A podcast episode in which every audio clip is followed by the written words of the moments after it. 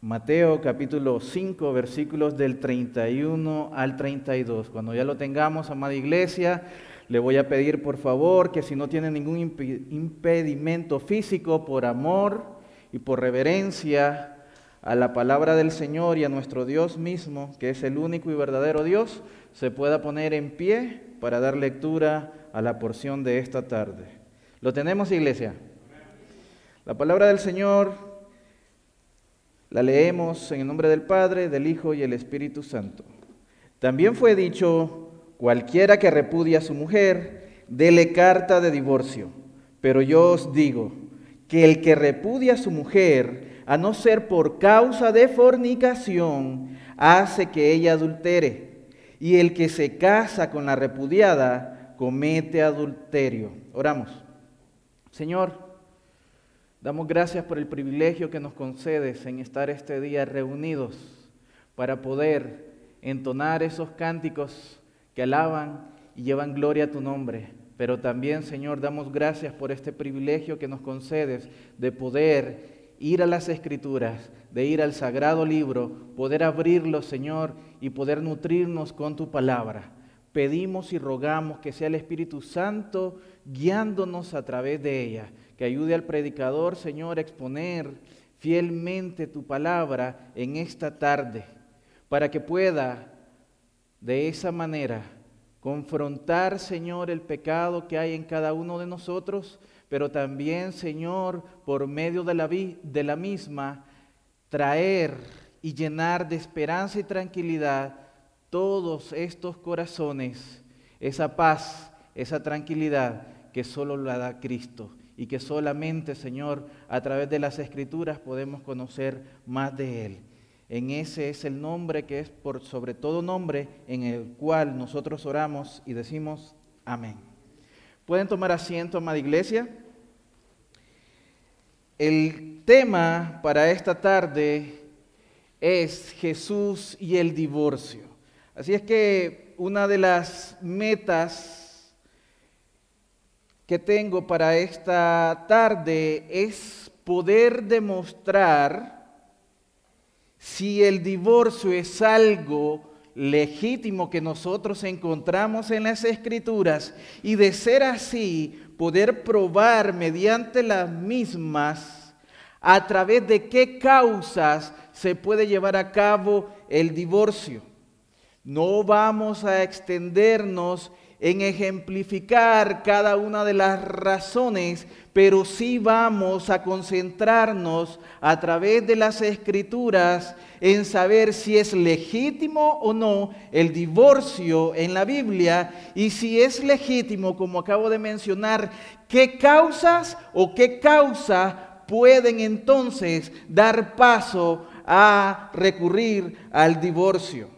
Recuerde muy bien que el domingo anterior nosotros estuvimos hablando acerca del adulterio y dentro del adulterio pusimos muy claro que hay seis ocasiones dentro de este pasaje, o mejor dicho, dentro de este capítulo 5, en las cuales el Señor tiene que hacer una referencia a lo que se había dicho de la ley, a lo que la gente, a lo que los judíos, a lo que los padres que se encargaban de transmitir la ley oral habían sacado de contexto. Por eso le dice Jesús, si usted recuerda, oísteis que fue dicho, pero luego también nuestro Señor tiene que contrarrestar eso, diciendo una contraparte que nosotros también la leímos y la podemos encontrar primero en el versículo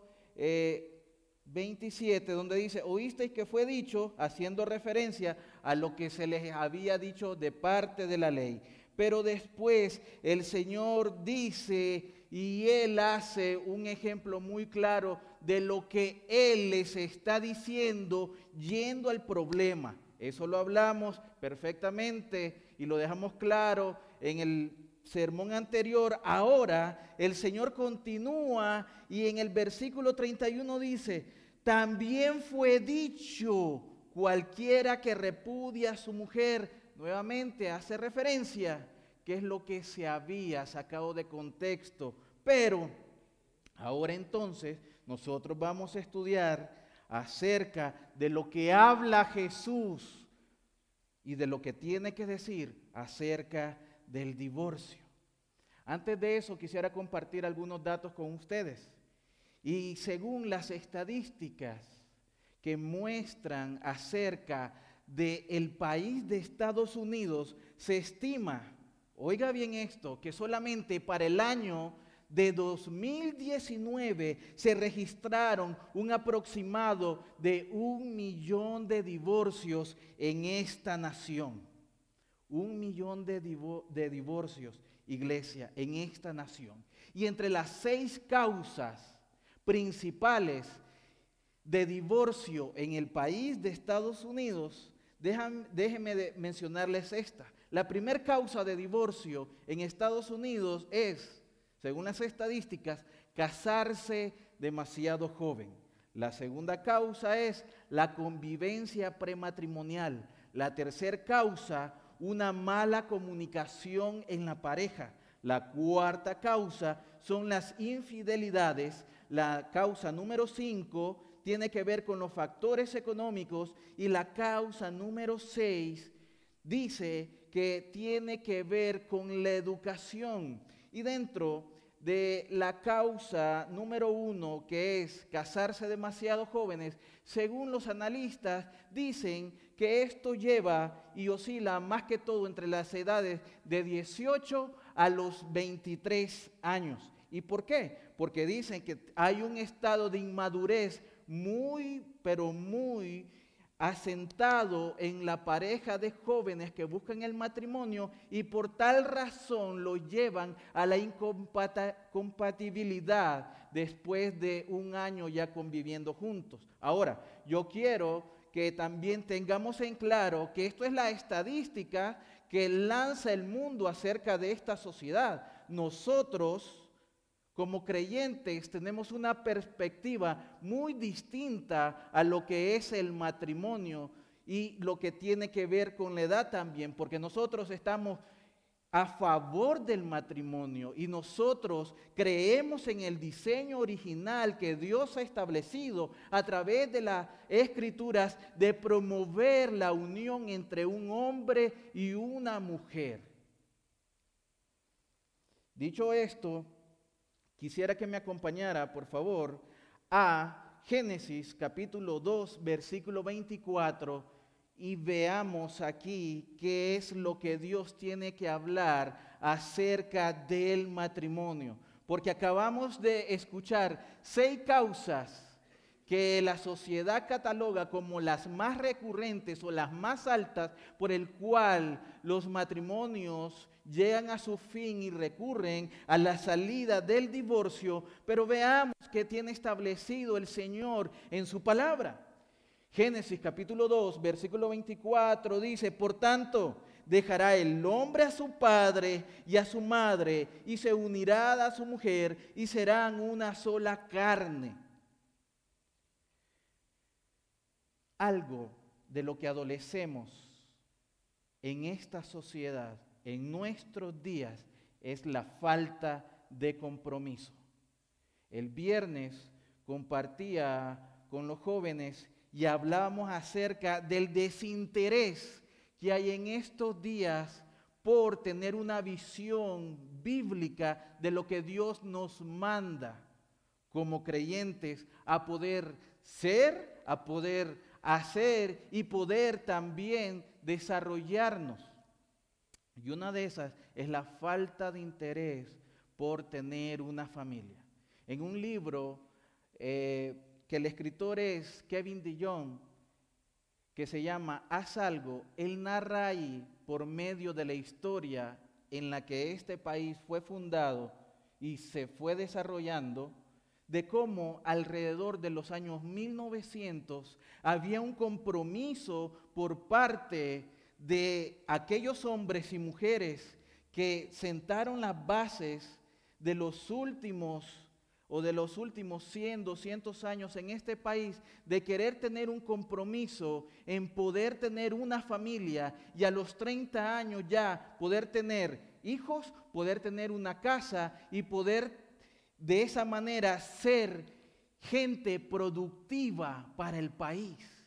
Caso contrario es lo que estamos viviendo y viendo nosotros en la actualidad.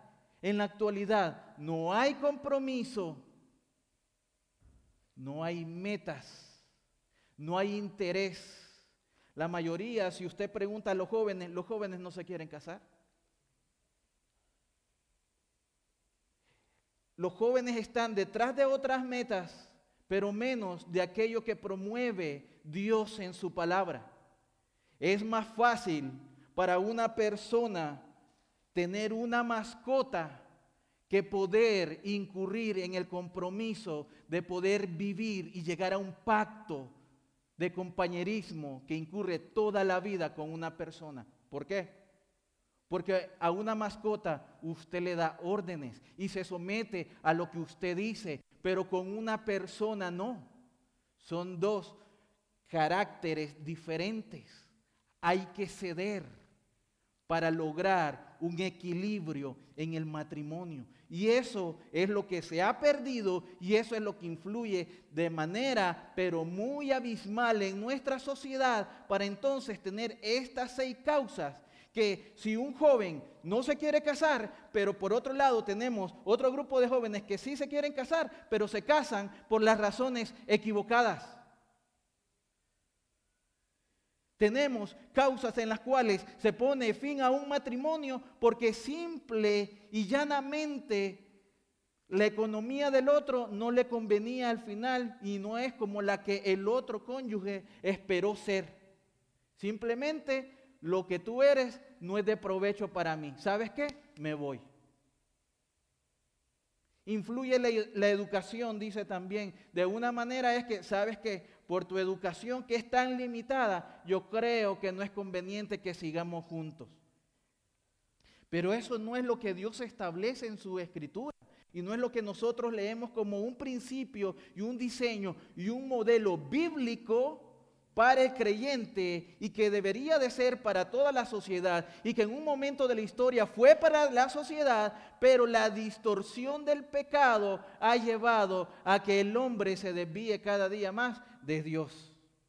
Entonces, nosotros encontramos ahora aquí en los versículos 31 y 32 del capítulo 5 de Mateo, hablando a Jesús acerca del matrimonio. Pero ¿qué es lo que dice el Antiguo Testamento, que es donde recurre Jesús acerca de la enseñanza del divorcio?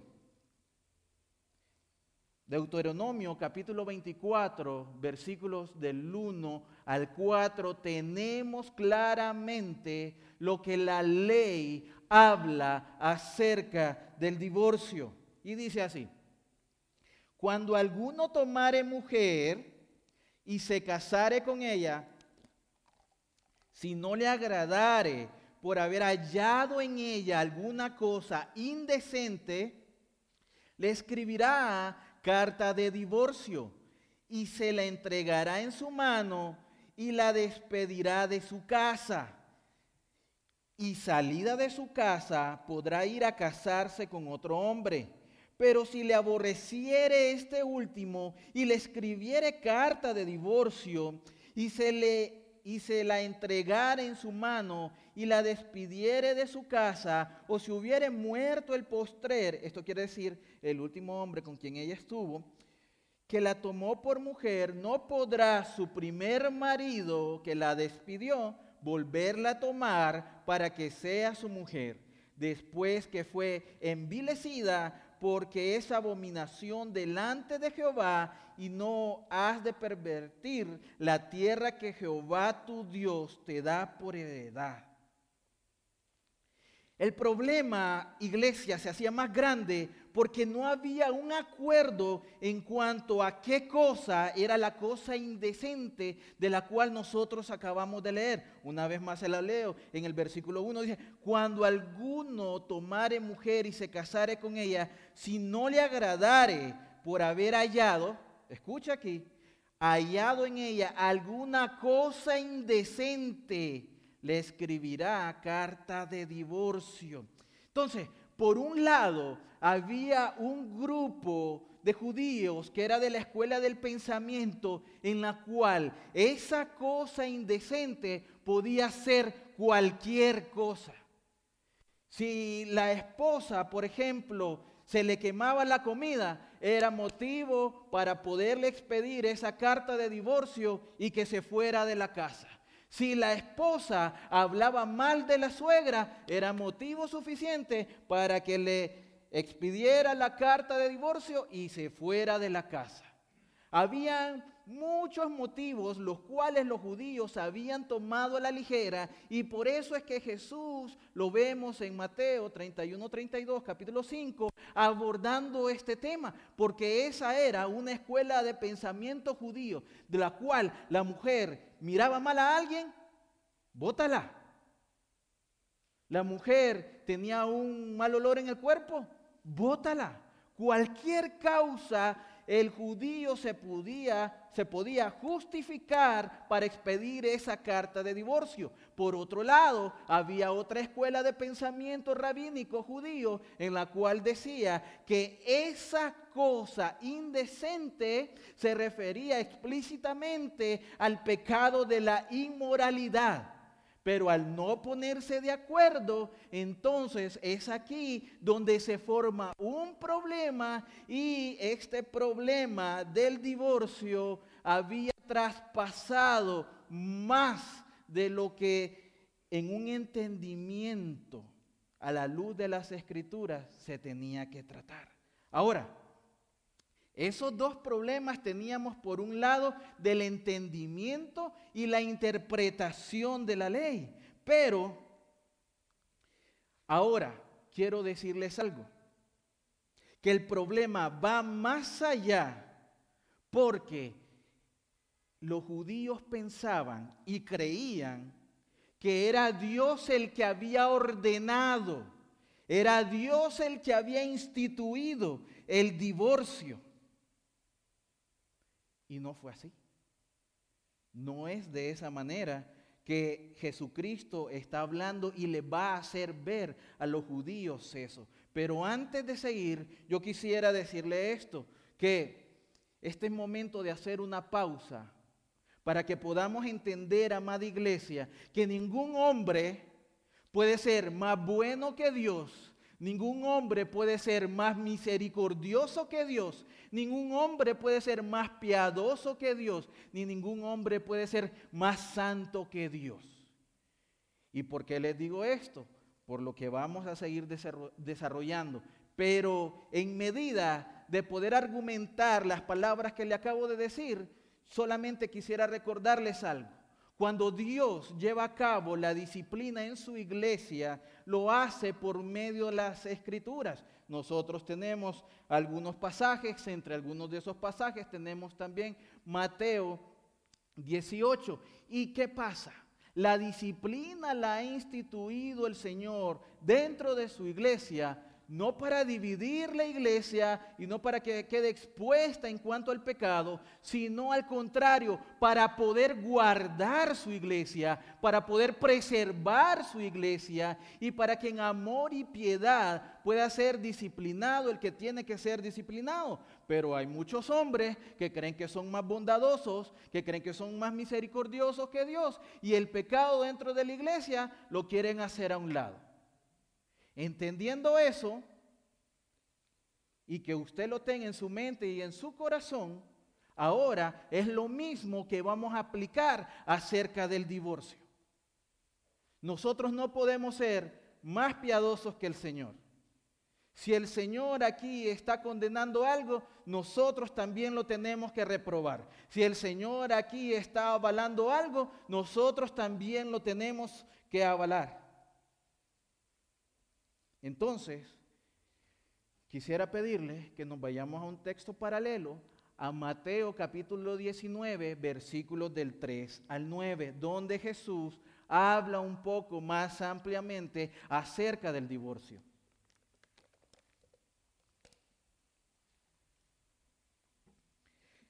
Entonces, vinieron a él los fariseos, tentándole y diciéndole, ¿es lícito al hombre repudiar a su mujer por cualquier causa? Recuerden lo que acabamos de decir. Habían quienes, por cualquier causa, ellos expedían, expedían la carta de divorcio y votaban a sus esposas para que se fuera. Entonces eso es lo que le están preguntando acá a Jesús. Entonces vinieron a él fariseos tentándole y diciéndole, ¿es lícito al hombre repudiar a su mujer por cualquier causa? Él respondiendo le dijo, ¿no habéis leído que el que los hizo al principio, varón y hembra los hizo? Y dijo, por esto el hombre dejará padre y madre. Recuerden, Génesis capítulo 2, versículo 24. Y se unirá a su mujer y los dos serán una sola carne. Así que no son ya más dos, sino una sola carne. Por tanto, dice Jesús, lo que Dios juntó, no lo separe el hombre. Le dijeron entonces, ¿por qué pues mandó Moisés? Fíjense las palabras que están utilizando aquí los fariseos. ¿Por qué pues mandó Moisés dar carta de divorcio y repudiarla? Él les dijo, por la dureza de vuestro corazón Moisés, os permitió repudiar a vuestras mujeres, mas al principio no fue así. Y yo os digo que cualquiera que repudia a su mujer, salvo por causa de fornicación, escuchen lo que está diciendo Jesús, salvo por causa de fornicación y se casa con otra, adultera. Y el que se casa con la repudiada, adultera. Entonces, amada iglesia, ¿Qué vemos aquí? Recuerde, yo le acabo de mencionar que Dios no estableció como parte de su ley el divorcio, sino que Él usó una medida regulatoria permisiva en cuanto a esta causa. ¿Por qué? Porque ya en los tiempos de Moisés el, divorcio ya existía y de maneras injustificadas. Entonces, lo que está haciendo aquí Jesús, y mejor dicho, lo que hizo Moisés, que les está trayendo a la memoria a Jesús, es regular el principio o causa de divorcio. Aquí Jesús le está diciendo, por la dureza de vuestro corazón, Moisés os permitió repudiar a sus mujeres. Pero miren cómo le salen los inteligentes de los fariseos en el versículo 7. ¿Por qué pues mandó? Esa es la palabra que ellos utilizan. ¿Por qué pues Moisés mandó? Diciendo, eso está en la ley, es un mandato de Dios. Jesús le está diciendo, no, no, no, no señores, no se equivoquen, ni me quieran armar el tamal de otra manera. No es así. Fue por la dureza de sus corazones en el cual ustedes se justificaban de cualquier manera para poder dar esa carta de divorcio y antes que eso poder divorciarse y dejar a su mujer que se tiene que regular y Dios regula la manera en la cual se va a hacer. Pero dice en el versículo 9, y yo digo que cualquiera que repudia a su mujer, salvo por causa de fornicación, aquí Jesús les está diciendo, ah, ah, si antes se expedía una carta por cualquier causa y ustedes no se han puesto de acuerdo si era por inmoralidad sexual o era porque les caía mal su mamá, pues no, señores, aquí se las dejo claro. Y no es de esa manera, dice, salvo por causa de su fornicación. Hay una cláusula nada más. Y se casa con otra adultera. Y el que se casa con la repudiada adultera. Ahora, fíjese, habían solamente dos causas por las cuales se podía disolver el matrimonio. y en las cuales nosotros también somos testigos en el Nuevo Testamento de cómo se trata a los ojos de las Escrituras estas dos causas. Nosotros primero le encontramos una en 1 Timoteo capítulo 5 versículo 14, donde Pablo llama y exhorta y dice, quiero pues que las viudas jóvenes se casen. es la primera causa de la cual se anulaba un matrimonio. Romanos capítulo 7, versículos 2 y 3 dice lo siguiente, porque la mujer casada está sujeta por ley al marido mientras éste vive. Escuche bien, mientras éste vive. Pero si el marido muere, ella queda libre de la ley del marido. Así que, dice el versículo 3, si en vida del marido se uniere a otro varón, será llamada adúltera. Pero si su marido muriere, es libre de esa ley, de tal manera que si se uniere a otro marido, no será adúltera. Entonces, estamos hallando que acabamos de ver a la luz de estos dos pasajes en la escritura que una de las causas era la muerte. Ahora entiende usted por qué al pronunciar los votos matrimoniales, ahí se le está diciendo hasta que la muerte los separe. Esa era la primer causa de que un matrimonio quedaba nulo. La otra la hallamos en el antiguo pacto, en Levítico capítulo 20, versículo 10, dice, si un hombre cometiere adulterio con la mujer de su prójimo, el adúltero y la adúltera indefectiblemente serán muertos. De esa manera operaba la ley. Entonces te das cuenta que si alguien incurría en el adulterio, esta persona no quedaba libre esta persona moría inmediatamente. ¿Por qué? Porque era apedreado, moría de una forma lapidatoria. Esas son las causas de poder llevar nulo un matrimonio. Esas eran las dos únicas causas, iglesia. Ahora, tenemos que recordar nuevamente, como ya les dije, que el divorcio no fue una orden dada por Dios, sino que fue una medida regulatoria para poder poner control y orden a lo que el pueblo de Israel había agarrado a la ligera. Ahora, si nosotros leemos nuevamente lo que acabamos del pasaje de Mateo 19, del 3 al 9, volvemos entonces a encontrar ese interrogante. ¿Es lícito al hombre repudiar a su mujer por cualquier cosa? Pues Jesús le está diciendo que no. Ahora, nosotros acabamos de leer cómo hay dos causas nada más para llevar a la nulidad el matrimonio, que es por medio de la muerte cuando una de las dos partes ha caído en adulterio y la otra era cuando una de las partes moría, la otra entonces quedaba libre y podía casarse nuevamente. Es muy necesario entender entonces por qué Jesús da otra perspectiva acerca del divorcio y cómo se puede llevar a la nulidad un matrimonio fue por causa de un duro corazón. Mateo 19, ahí lo leímos, que fue por causa de un duro corazón. ¿Por qué le menciono esto nuevamente?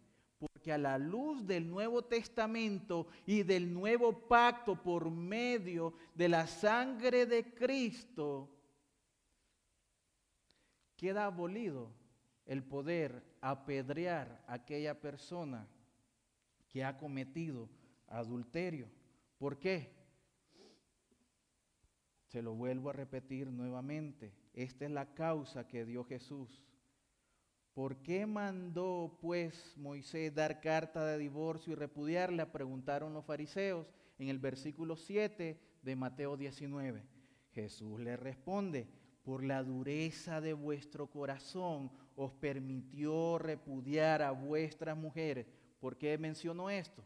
Porque ahora en el nuevo pacto el creyente tiene un corazón de piedra, tiene un corazón duro o tiene un corazón nuevo de carne.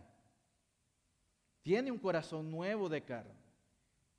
Ezequiel capítulo 36, versículo 26 dice, os daré corazón nuevo y pondré espíritu nuevo dentro de vosotros y quitaré de vuestra carne el corazón de piedra. Escuche bien, quitaré de vuestra carne el corazón de piedra y os daré un corazón de carne. Segunda carta a los Corintios, capítulo 5, versículo 17, usted se lo sabe de memoria, pero se lo leo una vez más. De modo que si alguno está en Cristo, nueva criatura es, las cosas viejas pasaron, he aquí, todas son hechas nuevas. Entonces, volvamos a nuestro texto base, Mateo 5, versículos 31 y 32. También fue dicho, cualquiera que repudia a su mujer, dele carta de divorcio. Pero yo os digo, esto es lo que dice Jesús, no lo que habían escuchado, no lo que ustedes tergiversaron, no lo que ustedes sacaron de contexto, no lo que a ustedes les dio la regalada gana para justificar sus deseos carnales y solamente complacer los deseos impuros de su corazón. Él le dice acá, pero yo digo que el que repudia a su mujer, a no ser por causa de fornicación, hace que ella adultere y el que se casa con la repudiada comete adulterio. Entonces, por esa razón es que nosotros podemos decir lo siguiente y no se lleva a cabo lo de la ley del Antiguo Testamento, porque usted debe de tener esta perspectiva. En estos días la iglesia está dividida del Estado, ¿cierto? En esa época en la que Jesús está hablando y en la cual se levantó la ley, Israel se regía bajo las leyes civiles unidas con la ley de Dios. Era una nación teocrática. Nosotros nos actuamos ni nos, gobernamos bajo esa forma. ¿Por qué? Porque las leyes civiles están divididas de lo que es la iglesia, de lo que nosotros creemos, de lo que también nosotros abrazamos a través de la ley de Dios. Le menciono esto para que podamos tener en cuenta por qué ya no se apedrea a una persona. En ese momento sí, porque era un crimen. De hecho, en algunos estados de esta nación el adulterio es considerado un delito, pero es penado de una manera muy diferente a lo que la nación de Israel, por medio de las leyes civiles, actuaban juntamente con la ley pactual de Dios en el Antiguo Testamento. Entonces, de esa manera es que nosotros podemos, o mejor dicho, el ser humano queda absuelto de esa ley pero por otro lado, ahora Jesús se está dirigiendo a los creyentes también, les está diciendo, hey, dentro del nuevo pacto se supone, y no se supone, a la luz del nuevo pacto el creyente tiene un corazón nuevo. A la luz del nuevo pacto el creyente tiene un corazón de carne. Entonces, si no es por medio de la fornicación, que incurre en el adulterio, no hay una razón válida para que usted pueda dejar a su cónyuge. Ahora, quisiera de esta manera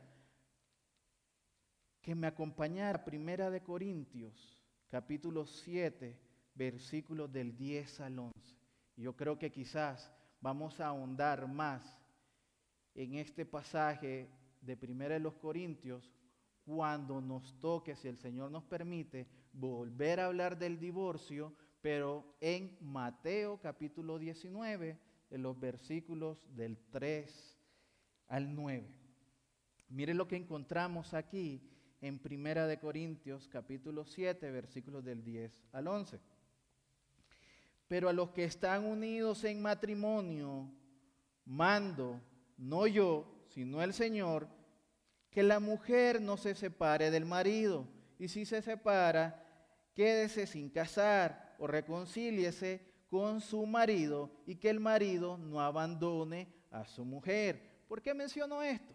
Porque pueden haber también muchos hermanos que a la luz de tocar el tema del divorcio, aquí está diciendo, no, pero sería una contradicción que Jesús está diciendo que sí hay un motivo y hay una cláusula por la cual se puede poner fin al matrimonio, que es el adulterio, pero acá nosotros encontramos al apóstol Pablo diciendo, pero a los que están unidos en matrimonio, mando, no yo, sino el Señor, que la mujer no se separe del marido y si se separa, quédese sin casar o reconcíliese con su marido y que el marido no abandone a su mujer. Pues déjeme decirle que la luz del contexto de la cual está hablando el apóstol Pablo, él no está hablando acerca del adulterio en este pasaje, sino que está hablando de cualquier otra causa que no es la cláusula de excepción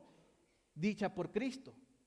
Entonces, dicho sea de paso, por esta razón, amada iglesia, es importante cuando se va a tomar la decisión con quién vas a compartir el resto de tu vida, porque no te puedes divorciar simplemente porque, como hacían los judíos, no es que me vio mal, me voy a deshacer de ella. No, Pablo no está hablando acerca del adulterio, Pablo está hablando de otras causas porque Pablo está haciendo referencia aquí a un matrimonio cristiano cuando está hablando en la primera carta de Corintios, en el pasaje que acabamos de leer, en el, en el capítulo 7. Entonces, este es un consejo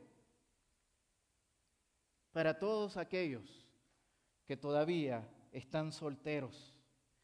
Si tu novio o tu novia no tiene la misma visión que tú tienes acerca de Cristo, déjame decirte que no estás a las puertas de un matrimonio, estás a las puertas de un infierno. Por eso, con quién vas a compartir el resto de tu vida es una decisión tan crucial porque en el creyente debería de ser hasta que la muerte lo separe. No es que hoy me levanté con un dolor y me levanté con un mood que no soporto a nadie, entonces ya no te quiero ver más en mi vida y nos vamos a divorciar. No es porque ahora me doy cuenta que tu carácter no es igual a mi carácter. Tú tienes un carácter que deja mucho que desear y yo tengo uno muy dulce. No. Y por tal razón, no.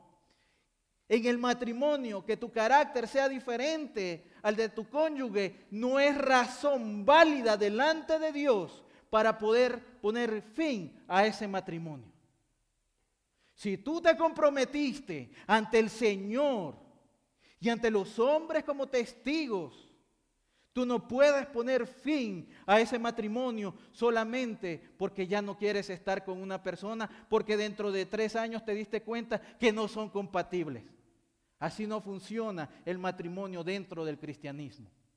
Y es lo que el Señor también está tratando de decir, que sí hay una causa legal por la cual se puede disolver el matrimonio y eso es la causa de llegar a incurrir en el adulterio. No estamos discutiendo aquí más ejemplos, ni las maneras, ni si es conveniente por esto o por qué razón. En lo que en este sermón se está demostrando a la luz de las escrituras es si hay una causa que es válida para la desilusión, disilusión perdón, del matrimonio. Y esa es el adulterio. Eso está a la luz de las escrituras, como lo hemos estado viendo. Ahora, eso no quiere decir que aunque Dios permita legítimamente el divorcio por adulterio, no significa que Dios esté diciendo que no se puede perdonar ni se puede restaurar un matrimonio que ha incurrido en esa falta. ¿Es acaso, pregunto yo, iglesia, el adulterio, el pecado imperdonable del cual Jesús habla en las Escrituras? De ninguna manera. De ninguna manera. Claro que no. Primera de Corintios capítulo 6, versículos del 9 al 11 dice, ¿no sabéis que los injustos no heredarán el reino de Dios?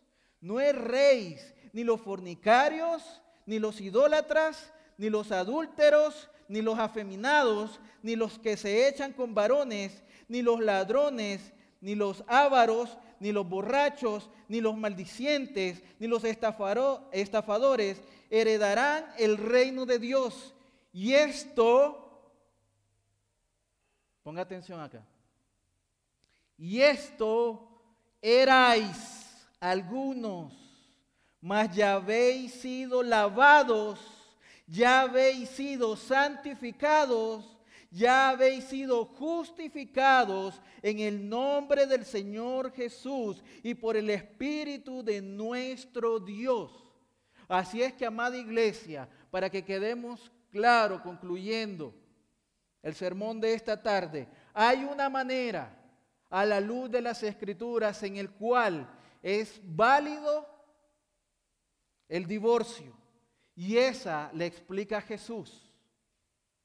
Pero también ese no es el pecado imperdonable y no hay motivo para el no poder entonces poder restaurar un matrimonio y poder seguir caminando como Dios quiere que camine un matrimonio unido, teniéndolo a Él por cabeza de esa unión. No nos tenemos que equivocar, amada iglesia. Recuerde que Jesús dijo que vinieran a Él los que están cansados y trabajados y Él los hará descansar. Porque en Cristo Jesús nosotros ahora somos criaturas nuevas. Lo viejo ya pasó. Si tú vienes al arrepentimiento, tus pecados han sido borrados y han sido tirados al fondo del mar, donde Dios no se acuerda de ellos.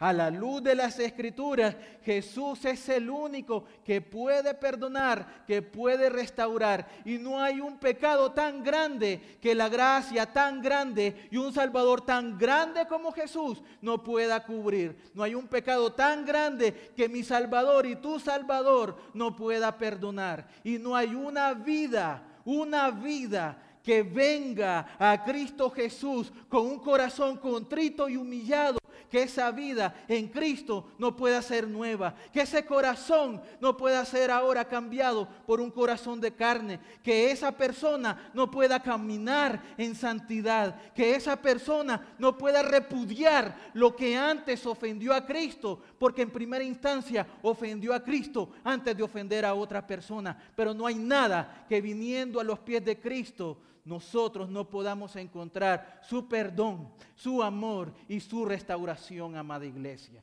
Es de esa manera entonces que el divorcio se debería de ver a la luz de las escrituras y poniendo por hecho que Dios nos manda a que nos perdonemos los unos con los otros, así como Él nos ha perdonado.